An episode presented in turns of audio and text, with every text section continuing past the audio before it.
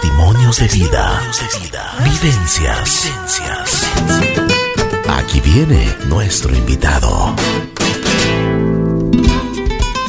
Buen día, buen día, buen día, buen día. Aquí estamos en Así es la vida.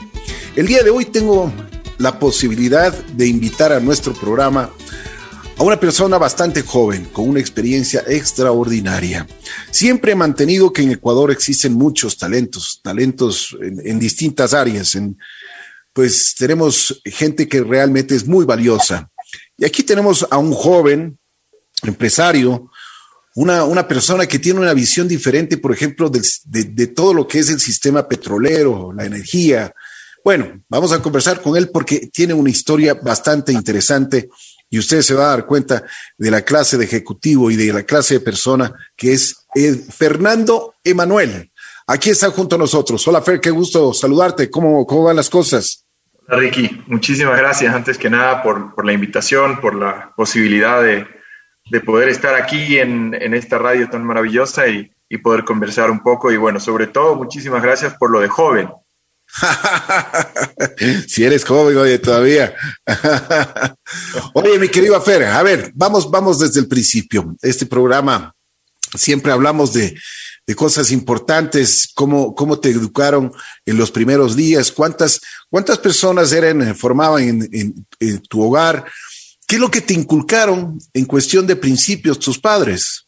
Mira, yo, eh, evidentemente, lo más importante que, que me llevo yo y creo que era algo que, que recalcaba mucho, especialmente cuando había algún descuido académico, era que lo único que me iban a dejar era la educación.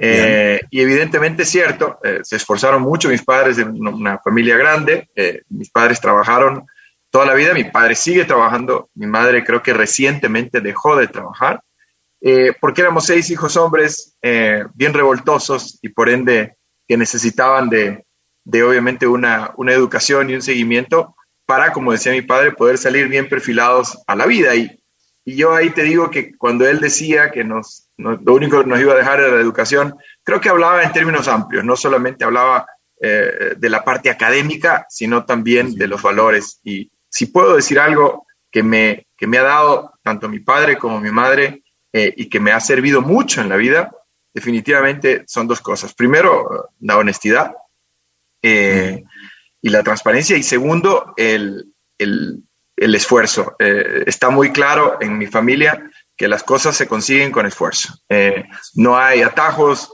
no hay formas raras de conseguir los resultados, sino a, través del esfuerzo. Y eso, pues, en cierta forma, me, me, formó, me, me, marcó mucho a mí y, me ayudó en todos los momentos de la carrera. La carrera uno podría pensar cuando ve a alguien que, le ha ido relativamente bien que, la vida es una línea recta y todos creo que sabemos que, no es una línea recta ascendente, sino que tiene subidas y bajadas y si en el balance pues hay una diferencia positiva, no solamente en uno, sino en lo que logra generar hacia afuera, hemos, hemos hecho un buen trabajo. Yo eso lo veo en mis padres eh, y, creo que eh, eso sumado a, una bondad extrema que tienen ellos, eh, una generosidad increíble. Eso es lo que a mí me ha marcado y lo que a mí me ha ayudado, como te digo, en mi carrera, en lo personal y, muchísimo en lo profesional.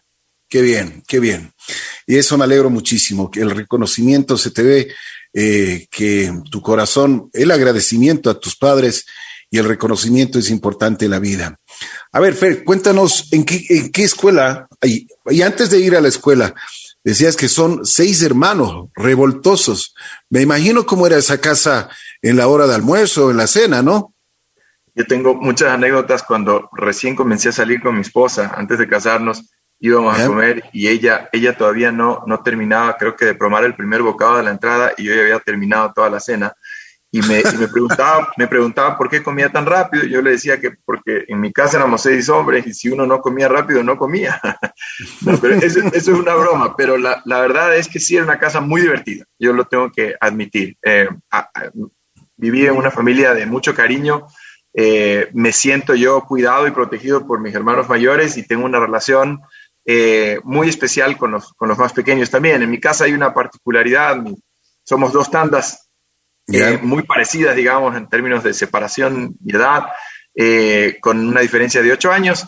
que fue un, un gap que hubo en el matrimonio de mis padres, donde, donde digamos que se dieron un break largo y se volvieron a casar eh, seis años después, y bueno, de ahí vinieron los otros tres. Pero como te imaginarás, había de todo, ¿no? Había diversidad de edades, eh, había diversidad de aficiones futbolísticas también, que lo hacía muy interesante. Particularmente en, en mi casa estábamos empatados entre melexistas y barcelonistas, entonces los clásicos se vivían con mucha intensidad, pero siempre con mucho cariño y creo que es lo que más, lo que más aprecio yo de, de, de, haber tenido una familia y de seguir teniendo una familia grande es el ambiente de, de alegría, eh, pero sobre todo de cariño y de cuidado que, que siempre he sentido yo. Eh, y es, nuevamente, es algo que, que seguramente ha marcado mi, mi personalidad.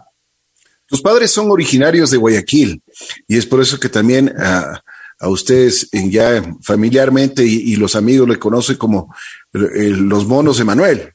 Exactamente. Mi, mi padre, eh, bueno, mi padre es realmente originario, quisiera decir yo, de la, de la provincia de Los Ríos, más allá de que él nació en Guayaquil, pero, pero mi familia de, de ese lado es, es originaria de, de Los Ríos, del área de Vince, Mocache. Eh, y del lado de mi mamá eh, hay una diversidad, ¿no? Ella es nacida en Quito, pero vivida en Guayaquil casi toda su vida. Eh, pero tengo mi abuelo, que en paz descanse, ibarreño, y mi abuela, que vive, gracias a Dios todavía, huencana. Entonces, realmente nosotros somos bien ecuatorianos. estamos, venimos de todas las partes del, del, Ecuador, de la Sierra Norte, Sur y, y Costa Norte eh, y sur también. Hay, hay eh, alguna familia en, el, por el lado de la provincia de Manabí. Entonces, yo me siento muy ecuatoriano, más allá de que eh, vine acá a Quito hace muchos años, cuando yo tenía siete años, vimos, a vivir acá. Me siento muy ecuatoriano y, y, debo decir que obviamente ya mi vida transcurrida acá, acá en Quito, esposa quiteña, hijos quiteños, eh, lo único que me queda por allá es la afición futbolística, pero, pero mucho, ya, mucho ya está radicado aquí en Quito. Por supuesto. Bueno, tu formación académica, ¿cómo fue? ¿Cómo, cómo eras cuando, por ejemplo, te fuiste a la escuela, cuando llegaste acá a Quito, tenías nuevos compañeros? ¿Eras inquieto, eras extrovertido, introvertido? Yo, yo me he considerado siempre una persona bastante extrovertida. No, no he tenido problemas en, en, hacer amigos y tengo, tengo que admitir que, que, fue muy fácil el acoplarme a, mi vida en, en, Quito.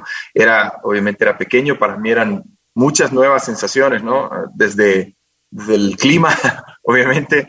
Eh, me, me, acuerdo todavía yendo al espiral con mi mamá a comprarme una chompa cuando recién llegamos, porque para mí eso era algo que, que era innecesario, ¿no? Viviendo en, en Urdesa Norte, inundada en el invierno y el calor en Guayaquil, eh, venir acá a Quito pues era una experiencia nueva. Eh, y, nada, y, las amistades, amistades que me llevo yo de, toda la vida del colegio, que, que fueron quienes me acogieron y, realmente me, me, incorporaron al, al, grupo y a la dinámica de los compañeros muy rápidamente, ¿no? Realmente no tuve problemas. Y sí, tuvimos, tuve una infancia maravillosa en, el colegio, era algo, era un colegio demandante, bastante demandante, yo estuve en el, en el colegio Einstein, al que le tengo muchísimo cariño, era muy demandante académicamente, pero también muchas lindas amistades, yo tenía la, la, suerte, y tengo la suerte aún de mantener eh, los amigos del colegio eh, vigentes y, y nos vemos, bueno, ahora en pandemia tal vez un poco menos de lo que quisiéramos, pero eh, eh, definitivamente una parte muy importante de, mi vida en lo personal y en lo académico también. Me dio muchísimas, muy buenas bases para, para lo, que, lo que fui a hacer después ya cuando salí de ahí y, tuve la suerte de, ir a estudiar a la universidad. Cuando fuiste a la universidad, ¿cuál era la perspectiva que tenías? ¿Cuál era la visión? ¿Qué es lo que te gustaba hacer? Mira, yo, yo cuando, estaba por, por terminar, tenía muchas indecisiones eh, y tuve también ahí una buena guía de mis padres que, que me, me instaron a tener paciencia, a, no tomar decisiones eh, muy eh, apuradas, digamos, sobre mi futuro profesional y a, y a experimentar o explorar otras cosas hasta tener claro lo que quería hacer. Entonces, digamos que arranqué con una visión que, que inicialmente era eh, estudiar medicina, incluso dentro de mis, dentro de mis opciones, pero terminé más bien eh, eh, yendo hacia el lado de la economía. y eso sí fue algo que eh, lo gané en un primer año que hice un intercambio antes de entrar a la universidad, eh, lo hice en, Europa, en el norte de Italia, y te puedo decir que ahí realmente me, ayudó eso para poder definir, ¿no? La, la, educación europea en general es un poco más rígida tal vez que el modelo americano, donde uno puede arrancar con un colegio general y después ir tomando una decisión adelante. Entonces, eh, era importante tener un poco de claridad sobre lo que quería hacer y ese año me ayudó. Y después ya me encaminé, tuve, eh, digamos, una pasión enorme por los números y por, y por la economía y las finanzas, que fue eh, hacia donde, digamos, dirigí mis estudios. Mi visión de la vida era en ese momento, obviamente, muy, muy idílica ¿no? y utópica sobre algunos aspectos, los temas del manejo económico, los temas de la redistribución de recursos, los temas sobre el manejo, si quieres, de la política económica. Eh, tal vez fue bueno para incorporar esos conocimientos, pero ya en la práctica pues uno tiene que adaptarse a lo que las realidades permiten y entender un poco más eh, que, que, hay situaciones en las que eh, debemos primero lograr tal vez crear recursos para después distribuirlos de forma equitativa y ecuánime, eh, y donde al revés tal vez funciona un poco menos, ¿no? Eh, y fui mutando un poco esa visión. Creo que todos eh, a nivel universitario, muchas personas, especialmente las que estudiamos esas carreras, partimos con una visión que después se va calibrando en base a las experiencias, ¿no? Así es. Oye, en el año 2001 eres contratado por la petrolera argentina Pérez Compact, que después fue adquirida por Petrobras Petrobras en el 2002. Cuéntanos un poquito, porque ahí comienza su carrera en el sector petrolero. Sí, yo, verás, yo cuando salgo de la universidad, obviamente eh, tenía una carrera que, que no es de una aplicación, eh, eh, digamos, hacia un sector específico, ¿no? Gracias a Dios, economía y finanzas tiene un espectro amplio de, de aplicación de los conocimientos.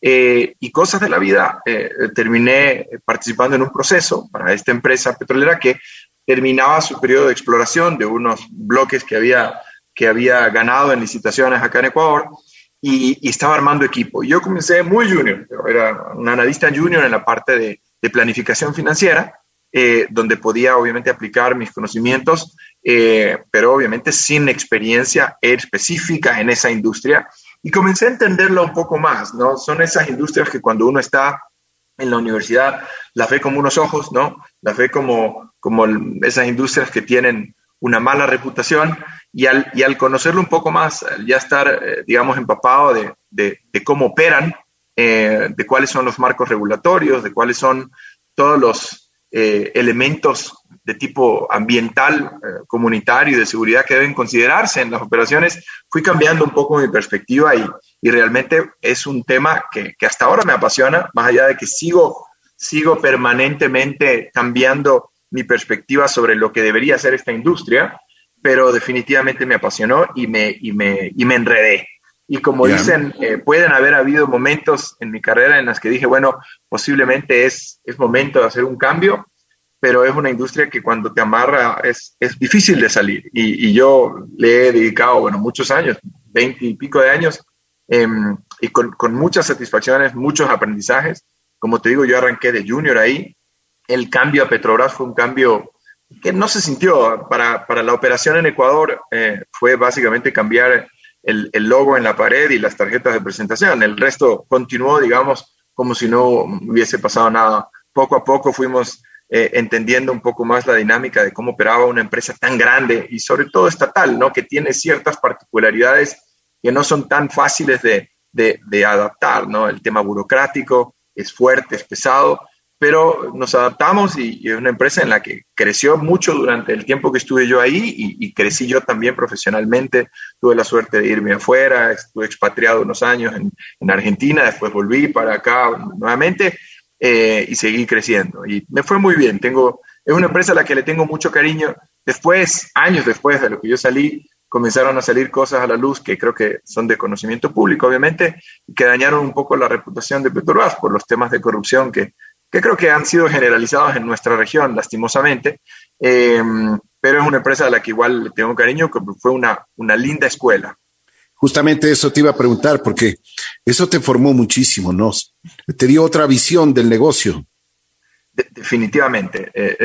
yo creo que ahí pude primero lograr entender temas que, no eran de mi formación, los temas ya más relacionados con la parte técnica, eh, pero sobre todo me, tuve mucha exposición a la relación o al manejo de este tipo de contratos y operaciones desde el lado estatal, ¿no? del lado regulatorio, el lograr entender los contratos, el lograr entender también cómo se pueden alinear mejor los intereses de la empresa con todos los stakeholders, ¿no? Hablemos de, de las comunidades, del ambiente, obviamente del Estado, que es un stakeholder importante, porque a través de estos contratos se generan recursos importantísimos que después sirven para, para muchas cosas, ¿no? la caja fiscal tiene o recibe un aporte importante de, la venta de estos barriles y de la participación que tiene el Estado en esa venta, y obviamente en un país dolarizado como el nuestro, eh, la balanza de pagos, que es la capacidad de mantener liquidez en nuestro sistema, porque ya no tenemos la, la impresora de billetes, se beneficia mucho de los sectores exportadores y el petróleo sin duda es uno de esos aportantes en, gran medida. Entonces, entendí mucho de esto, entendí la importancia, entendí eh, también, aprendí cosas que, no me gustan, cosas que, que creo que podrían cambiar y hacerse mejor y me llevé, digamos, mucho de eso en las siguientes experiencias que tuve en la industria. Y tú tuviste después de haber salido de Petrobras, ¿qué, qué, cuáles fueron tus actividades? ¿Seguiste ligado a la industria del petróleo? Sí, sí, yo cuando salí de Petrobras, bueno, participé en un proceso donde estaban buscando un equipo gerencial para una empresa nueva, una empresa que, que estaba conformada por accionistas en la India eh, y que habían, asimismo, en una de las rondas petroleras en el Ecuador, eh, logrado la adjudicación de un bloque. Y fue interesante porque eh, ahí sí pude yo llevar un poco más ya de mi huella, de mi marca personal, más allá de que yo no era la cabeza de la empresa, pero sí eh, estaba ya en una posición, digamos, eh, de liderazgo. Pude llevar un poco más mi marca personal y mi huella hacia la forma un poco de hacer las cosas, ¿no? De, de y lo voy a través, través resumir en humanizar, ¿no? un poquito más a la empresa, ¿no? Que sea una empresa humana en todo sentido, en, en su forma de mirar el entorno, ¿verdad? Eh, de relacionarse con ese entorno, pero también en la forma de manejar las relaciones internas. Eh, más allá de que soy un fiel creyente en las políticas, en las normas, en los procedimientos, yo, tiene, yo creo que uno cuando forma un equipo eh, tiene que ser un equipo basado en la confianza y, confiar hasta que, bueno, esa, si por algo se llega a romper esa confianza, pues obviamente hay que hacer cambios, pero, pero confiar y manejar esa relación eh, para disfrutar del viaje. Eh, porque si manejamos esa relación de forma muy jerárquica, de forma muy autoritaria, eh, no digo que los resultados no se puedan conseguir, pero el nivel de motivación, de compromiso es distinto y el viaje se disfruta de otra forma. en las organizaciones que he tenido la suerte ya sea de conformar y eventualmente ahora de liderar, el, el, el, hecho de poder tener una organización bastante plana eh, creo yo que, trae muchas ventajas, trae mucho alineamiento, trae mucho compromiso de las personas, la gente tiene una motivación distinta, se, se une, ¿no? Se, se, une al viaje, lo disfruta y crece profesionalmente de otra manera. Y entonces, como te digo, ya en esa empresa, eh, que era el campo, el, el, bloque 45, el campo Puma, eh, que además tiene un lindo nombre, tuve la suerte de poder imprimir esa huella mía un poco más personal en la forma de hacer las cosas y, logramos cosas muy buenas. No fue una, eh, un tiempo muy largo el que estuve ahí, fueron solamente cuatro años, eh, pero entre, entre arrancar, digamos, con una, un computador comprado en, eh, no me acuerdo dónde fue, creo que era en Computron, perdón si estoy haciendo eh, alusión a marcas, pero eh, un computador que compramos en una tienda ahí para poder después comprar muebles y terminar de armar una oficina y salir con una operación conformada, con una producción en, buen nivel, fue algo súper satisfactorio para mí y creo que fue en cierta forma lo que me dio credenciales para lo que fue ya el siguiente paso en, en mi carrera profesional. Bueno, en esta empresa, en esta empresa eh, tú tuviste la posibilidad de alcanzar un, una, un 300% más de lo que se había planificado al principio, que eso realmente es un logro especial, ¿no? Sí, cuando, cuando tú tienes, eh, eh, esta industria es obviamente basada en, un recurso que es finito, ¿verdad? Que, que, es limitado, que es el petróleo que está en, en el subsuelo, y la capacidad de la empresa está en encontrarlo, ¿verdad?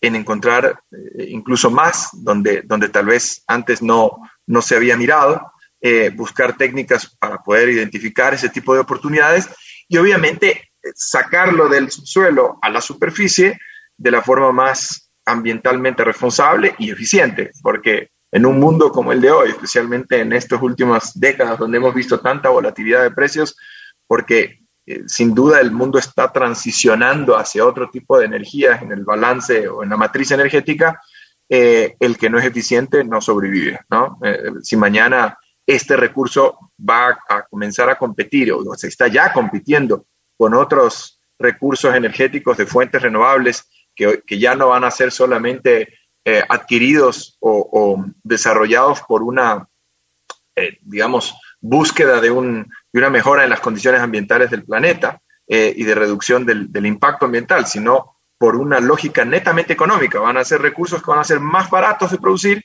Si, si yo continúo pensando en que puedo ser o, o, no poner atención a la parte de la eficiencia en, en, en mis mecanismos de producción, voy a morir. El Ecuador tiene la suerte de, de tener un, digamos, de estar dentro de los países que pueden producir el petróleo eh, eh, de forma todavía muy económica cuando se comparan con otros desarrollos, ¿no? como el no convencional, el shale americano o, o, las arenas bituminosas canadienses o el ultra profundo en Brasil o en el Golfo de México. Evidentemente el Ecuador está en el lado barato, digamos, del espectro en términos de, de la capacidad de producir.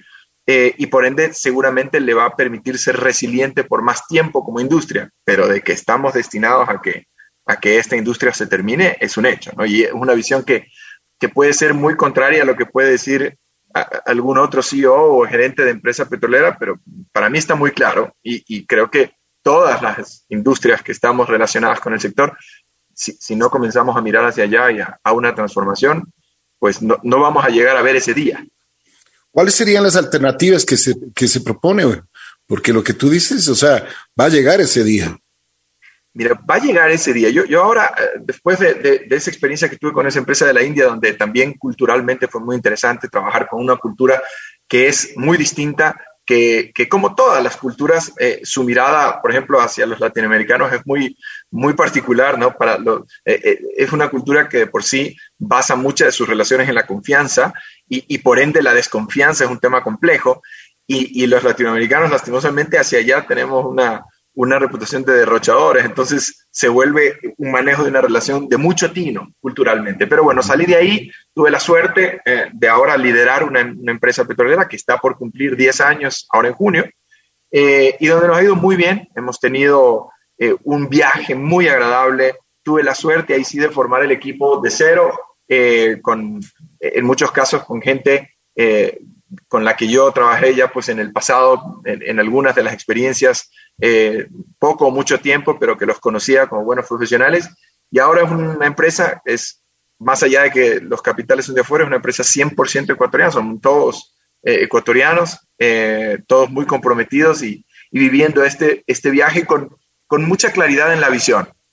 Y en la visión de que tenemos que, que cuidar nuestro entorno, de que tenemos que tener un balance adecuado entre los beneficios que tiene los accionistas con los beneficios que tienen los otros stakeholders, que son pues el ambiente, nuestras comunidades, el Estado, el mismo grupo humano que conforma la empresa, nuestros proveedores, y también, como decía yo, con un ojo muy claro en que es una industria que está transformándose y que quien no se transforma, un poco eh, usando un término darwiniano, pues no, no, el que no va a evolucionar no, no va a llegar a ver la siguiente etapa. Y, y a tu pregunta, eh, ¿cuáles son las opciones? Bueno, evidentemente el Ecuador tiene una posición eh, compleja, pero al mismo tiempo privilegiada. Compleja porque hoy por hoy es muy dependiente del petróleo y es una, eh, un contribuyente importante lo que decía antes, ¿no? A las exportaciones ecuatorianas, todos los, los economistas siempre vemos dos elementos cuando hablamos de balanza comercial, ¿no? Vemos la petrolera y la no petrolera. Y la no petrolera todavía sufre un poco, eh, eh, la gran mayoría del tiempo, desde que el petróleo fue boom en el Ecuador en los 70 la balanza no petrolera es negativa y es la petrolera la que la pone en términos positivos. Eh, eso tiene que cambiar si estamos pensando en que de aquí a un tiempo no va a valer nada. Entonces, esa posición compleja tiene soluciones, ¿no? y sobre todo privilegiada porque el Ecuador está en un punto, geográficamente hablando, climáticamente hablando, donde tiene oportunidades de aprovechar muchos otros recursos que tenemos, ¿no? Tenemos eh, el agua eh, y, la cordillera de los Andes que nos da una cantidad de, de, recurso hídrico e hidroeléctrico para poder generar que nos permite eventualmente suplir cualquier demanda que tengamos. Eh, tenemos el sol que brilla 12 horas al día, con buenos niveles de irradiación, por ende, de forma privilegiada podríamos instalar, digamos, energía solar y poder aprovechar también ese recurso. Entonces, no me preocupa en el sentido de que eventualmente puedan haber eh, sustituyentes a, eh, digamos, lo, que sería el consumo energético.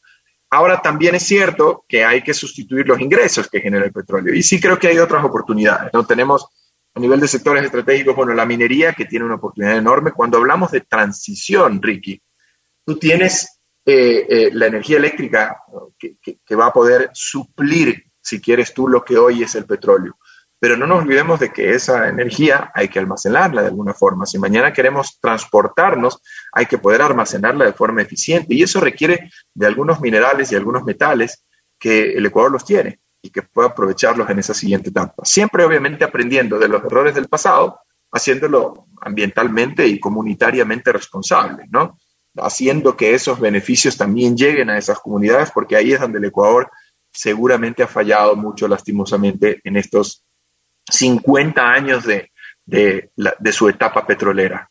Eh, y como te decía, lo último es buscar una forma de capitalizar sobre lo que hoy tenemos, sobre este último vagón del tren que está pasando del sector petrolero y monetizar rápidamente esas reservas. Y hay que hacerlo rápido. Es como cuando tú tienes cuando tú eres un, trader en, bolsa y tienes una posición larga, ¿no? Tienes, tienes muchas acciones de una empresa que tú sabes, voy a inventar, de, Blockbuster, y tienes acciones de Blockbuster Video y sabes que Netflix ya está ahí en el horizonte, tú esas acciones de, Blockbuster las tienes que capitalizar, las tienes que monetizar lo más rápido posible.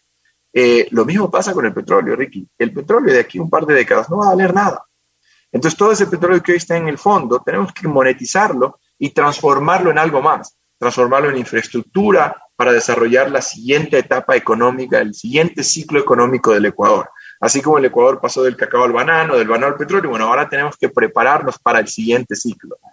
Y si nos demoramos en eso, lo que va a pasar es que vamos a llegar a un momento donde muchos de esos recursos se van a quedar allá abajo y no se van a poder monetizar porque ya no van a valer nada. Y que realmente nos has dado una perspectiva bueno, completamente diferente de lo que veníamos pensando, de lo que yo por lo menos venía pensando. Y ha sido muy ilustrativo. Yo creo que nos estás dibujando todo, todo realmente y me estaba imaginando cómo es todo el sistema de lo que manejan los, los petróleos. Una pregunta. De, esto, esto de, del petróleo siempre será mm, también para en la parte política siempre hay problemas. El, momento que suben los combustibles, el momento, pues las clases sociales se ven molestas. Y ahora eh, Ecuador tiene los, los precios internacionales, ¿no? Se abrieron los, se abrió absolutamente todo y nosotros los, los precios los mantenemos como, como tienen cualquier parte del mundo. Mira, bueno, es, esto es correcto específicamente hoy para, para la gasolina super, ¿no? Digamos, la gasolina de alto octanaje, que de todas maneras en Ecuador requiere de algún ajuste para que llegue realmente a cumplir esos estándares ambientales especialmente. Pero digamos que la gasolina eh, premium en Ecuador sí está a precios internacionales. La gasolina regular, el diésel y otras naftas todavía tienen subsidios mucho menores, obviamente, a los que teníamos años atrás, desde que se, liberalizaron los precios, ¿verdad? Y se, y se eliminaron una buena parte de los subsidios. Y yo te digo algo, yo creo que eso es lo correcto. Yo creo que para poder evitar que eso impacte a los sectores más vulnerables, el Estado debe buscar otras soluciones, otros subsidios directos a los servicios que a los servicios que el Estado sí debe garantizar. Si el Estado debe garantizar educación, salud, esos servicios sí deben ser subsidiados o, gratuitos, eh, seguridad social, eh, yo estoy totalmente de acuerdo. Eh, el problema de subsidiar un recurso, y especialmente un recurso natural, y por último, un recurso natural contaminante, es que tú generas unos trastornos económicos que son mucho más perjudiciales en el largo plazo que mantener ese subsidio para proteger el bolsillo de una población vulnerable, que eso tiene alternativas. Como te decía, proteger el bolsillo de, poblaciones vulnerables tiene alternativas como subsidios directos, ¿verdad? Como entregas, como bonificaciones que puedan compensar por esa eventual subida en el costo del transporte, etcétera, etcétera. Pero el problema, como te digo, de subsidiar un recurso natural y más aún contaminante es que no lo cuidas. En Ecuador, eh, eh, Ricky, esta es una realidad. ¿Quién de nosotros hace 5, 6, 7 años preguntaba cuando ibas a comprar un auto cuál era el, kilometraje que te daba por galón? Era tal vez la última pregunta a la que uno hacía. Cuando en otros países donde la, gasolina cuesta 4, 5, 6 dólares el galón o el litro, eh, es, es, más bien la primera pregunta que hacemos. Yo, y, yo te digo, para mí ahí está el resultado de un subsidio. Cuando uno subsidia algo, lo desperdicia. Cuando uno subsidia algo, no cuida el recurso y por ende, en el caso específico este de lo que estamos viviendo con el petróleo, además generamos un, un impacto contaminante mucho mayor, porque yo no estoy mirando cómo puedo ser más eficiente en, la utilización de ese recurso. Y, pasa con otras cosas también, para ponerte otro ejemplo, hay sitios, y en Ecuador sucede, donde el agua está subsidiado. Y cuando subsidian el agua, un recurso tan importante, dime tú quién la cuida, quién se vuelve responsable. Cuando subsidiamos la energía eléctrica o electricidad, ¿quién busca formas de, tener eh, eh, equipos o aparatos eléctricos que sean eficientes en consumo o apagar la luz? o tener eh, la televisión prendida únicamente cuando uno la está mirando. Entonces, para mí es algo positivo el, liberar los precios de los combustibles. Yo no voy a decir que no vaya a tener impacto, va a tener un impacto social que se puede compensar para quien requiera una compensación, es decir, para un, una parte de la población vulnerable, eso es importante hacerlo. Ahí el Estado sí tiene que tomar parte de los ahorros que genera con eliminar subsidios y hacer compensaciones directas. Pero, pero yo, no sé, pues alguien que tiene la capacidad de comprar un auto de 30, 40 mil dólares, no necesita un subsidio de los combustibles. Necesita pagar lo que es y eventualmente en la siguiente compra fijarse de que sea un vehículo que consuma muy poco, que tenga la mayor eficiencia o incluso ya comenzar a mirar un vehículo híbrido. Pero mi visión es que eso está bien. Yo sé que tiene impacto social, yo sé que tiene que no es lo más popular políticamente, pero es lo correcto. Así es, así es. Bueno, nos has dado una, una muy buena, eh, digamos, visión de lo que es, de, lo que está pasando actualmente. Oye, una pregunta, ¿cómo, cómo lo ves esta, esta transformación que estamos haciendo? Por ejemplo, en los autos, vienen ya los autos eléctricos e incluso se han dado eh, por poner el, en algunos gobiernos, y, es, y bueno, Ecuador ya lo hizo, el 0% eh, de aranceles. Mira, yo, yo te digo algo y, va en línea con lo que hablábamos antes. Esta transformación no es ya una cuestión de, de si se va a dar o no, es solamente de cuándo. Hay, hay gobiernos que están incentivando muchísimo el, el, tema de la movilidad eléctrica, ¿verdad? Para comenzar ya a mirar la transformación y obviamente en un objetivo de alinearse con eh, todos estos objetivos de la, de la COP26. Ya estamos por, por comenzar a organizar la COP28 ya. Em, y, objetivos ambientales ¿no? en el planeta de evitar eh, ese incremento en la temperatura de más de, de 2 grados. Y, y, cuando, cuando lo vemos, eh, eh, digamos, lo que ha sucedido hasta ahora tradicionalmente han sido incentivos, ¿verdad?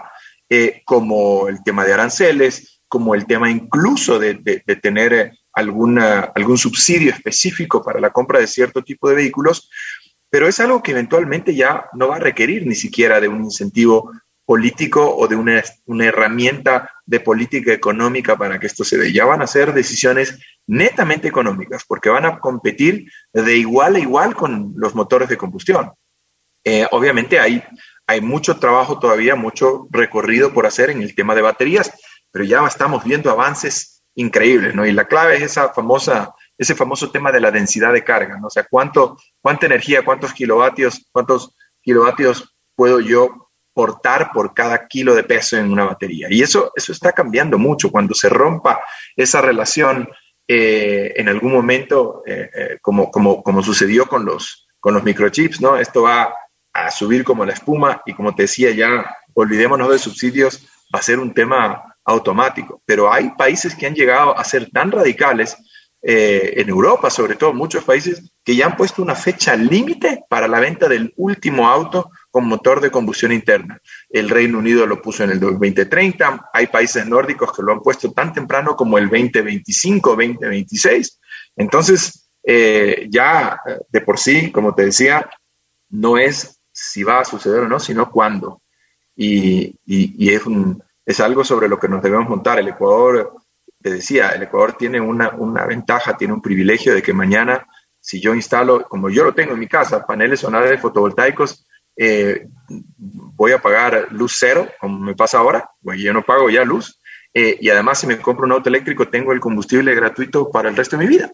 Entonces, son decisiones que ya pasan por una lógica no solamente ambiental y de conciencia ambiental, sino netamente una lógica económica. Qué bien, qué bien.